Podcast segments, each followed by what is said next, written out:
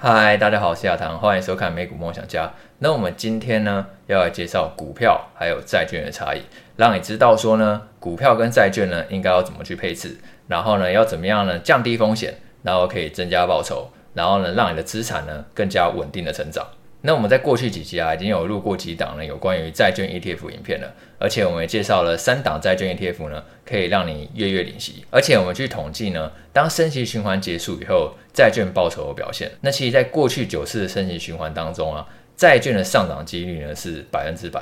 那现在因为通膨它已经在不断在下滑嘛，然后再加上鲍威尔他也暗示说，升息循环可能走入尾声了，所以我们很有可能看到呢，联准会在下半年的时候呢。它真的开始暂停升息，然后甚至走入降息，那这个对于债券的上涨呢，自然是非常有利的。而且呢，因为美国债券 ETF 啊，普遍规模都非常的大，所以流动性呢是很足够的，所以你也就不用担心说，像最近元大美在二十年呢，它出现溢价的问题。为什么会出现溢价？通常都是因为它的资产规模不够，然后有太多人去认购、去购买的情况下，导致呢这个市价超出了净值。例如以元大美债二十年为例呢，现在溢价幅度呢就百分之三点一，那其实现在债券配息就差不多是百分之三点七而已。等于说，如果你现在去买元大美债二十年的话，你会平白无故损失快要一年利息而且，就非常的不划算了。所以虽然说买债券 ETF 已经算是一个很简单的配置了，那在建议呢买进前还是要做一点功课，看一下说呢 ETF 净值，然后还有跟它市价的差距。那其实这个在 ETF 的官网都可以查询。那例如以我们之前介绍过的债券 ETF TLT 为例，它是美国最大规模的债券 ETF，它现在溢价程度就只有百分之零点零八，比起元大美在二十年溢价高达百分之三点一，其实是一个很大的差距啊。那如果两档不同 ETF，他们都是追踪同一档标的的情况下，那我们当然会优先选择买溢价低的，这样才不会平白无故多花钱。那我们今天重点是要来讲一下，升息循环结束以后，你到底该选股票还是债券？我们已经知道呢，当升息循环结束以后，债券高几率会上涨嘛？那股票呢？股票会不会高几率上涨呢？我们直接看一下过去的统计，在过去的九次升息循环当中啊，即便说升息背景可能会有不一样，它可能为了抑制二次通膨去升息，然后或者说为了预防经济过热去升息。又或者说呢，他为了抑制投机炒作去升息，但是你会发现说，不管说是股票或者债券，当年总会结束升息以后呢，它们上涨的几率都是非常高的。债券呢，在过去九次升息循环结束以后呢，它的上涨几率呢是百分之百，而且平均上涨百分之十一。然后股票呢，它在过去的九次升息循环当中呢，也上涨了七次，只有两次呢是负报酬。那这两次呢，分别是一九八零年的恶性通膨，还有两千年的网络泡沫。那个时候呢，都导致呢经济出现一个比较长期的衰退。然后呢，如果说就算是短期的衰退，其实当升息循环结束以后呢，不管说是股市、债市，都会有一个庆祝的行情。那现在呢，联准会它可能高几率会在这一次六月会议呢就暂停升息了。那如果真的发生的话，我觉得股债双涨的机会呢，其实是非常高的。那接着我们可以来思考一下，为什么当联准会不再升息，甚至降息的时候，股票跟债券都会出现上涨呢？那债券上涨的原因呢，比较好理解，因为债券的价格跟利率就是反向的关系嘛。当一档债券呢，它的利率如果是百分之五，然后它的价格是一百元的时候，如果说今天联准会它今天升息到百分之十，那这一档利率百分之五的债券啊，很自然价格就要下降嘛。它一百元可能要跌到五十元，它才可以达到这个百分之十的水准，才会有人愿意买。然后如果说今天联准会把那个利率降到零，那这一档债券的价格就会非常非常的贵，因为大家知道说现在联准会是利率是零嘛，所以呢这样的话我当然愿意用更高的价格去买债券。那为什么利率下降会造成股市上涨？其实跟债券也是一样的概念。当利率呢今天如果越变越低的时候呢，大家就愿意更冒险，然后去追逐呢更高的报酬，那这样就很容易去推升股市的估值。当利率百分之十的时候，你会觉得股市二十倍的本益比一点都不吸引人。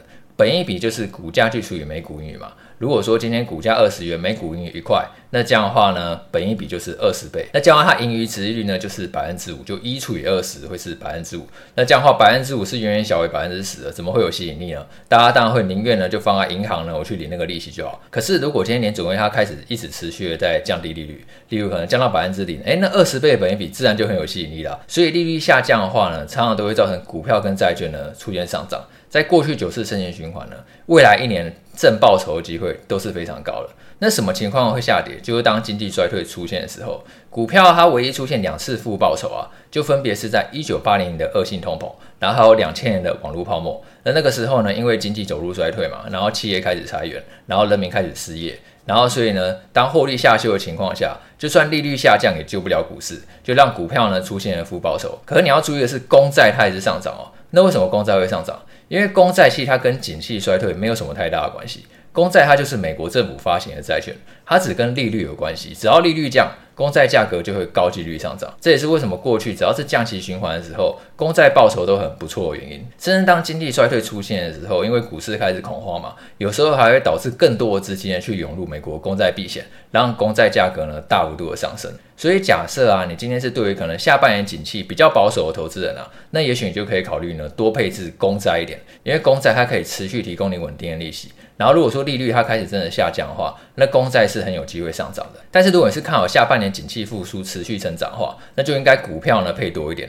因为股票在景气衰退的时候虽然会下跌，但是它在景气好的时候，那上涨的爆发力呢也是非常惊人的。为什么会有这样的差异呢？主要就是股票跟债券呢本身就是两种不一样的金融工具。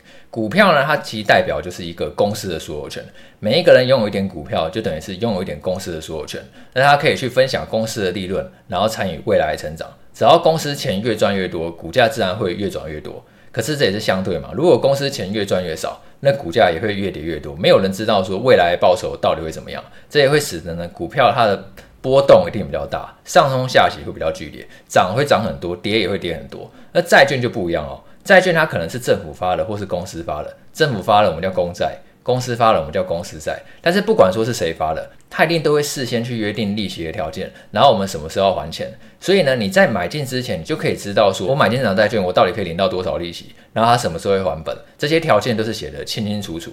那所以这会使得债券的价格走势呢，比较稳定一点，只要持有到到期，然后发行方没有违约的话，那你就可以保有你的本金。可是相对它的爆发力就没有那么强嘛。就算公司它今天赚很多钱了，它也不会因此呢就把利息呢多付给债权人。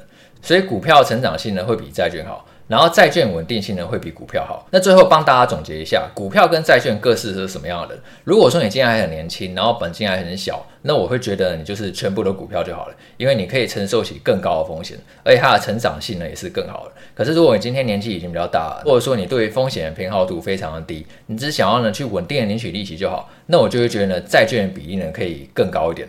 那如果说你真的很难选择的话，那就是股票跟债券你都可以各半配置嘛。实际上呢，各半配置的效果呢，其实是非常好的。我们统计过去九次的升息循环呢、如果你今天股债各半配置的话，平均每一年可以上涨百分之十五。不要小看百分之十五哦，如果每一年可以上涨百分之十五的话，等于五年你就可以翻一倍了。其实是一个非常亮眼的报酬。诶，在这九次升息循环当中啊，你使用股债各半的配置啊。只有一年是负报酬，就是网络泡沫的时候，但是也就下跌百分之二而已。那这样百分之二的回撤，我相信对于大多数人来讲都是完全可以接受的。那要怎么去做股债各半的配置？其实，在美国股票 ETF 跟债券 ETF 其实都有很多选择。例如说，像我如果要去做这种股债各半的配置的话，我自己就是会用股票 VOO，它是对应标普五百指数。然后还有 TLT，它是对应美国二十年期公债以上 ETF。我要去做股债各半的配置的话，我就会挑这两档 ETF 来用，分别是 VOO，然后还有 TLT。这样长期来看就会有互相避险的效果，而且还可以让你的资产成长的是更加稳健的。少数例外呢，就是去年年总会暴力升息，然后让股债双跌，但这样的话就没有发挥作用。当然，这个其实算是历史上很罕见的一个情况。只要联准会它未来开始走入降息循环的话，那我相信呢，未来一年的股债双涨的机会呢是非常高的。然后你股债配置的比重就可以依照你个人的需求呢再去调整。你比较积极一点，你就股票多一点；你比较保守一点，那你就债券多一点。好，那今天影片到这边哦。如果你有任何问题的话，都欢迎在底下留言讨论。喜欢这部影片的话，记得帮我按赞、订阅、开启小铃铛。那我们就下一次见喽，拜拜。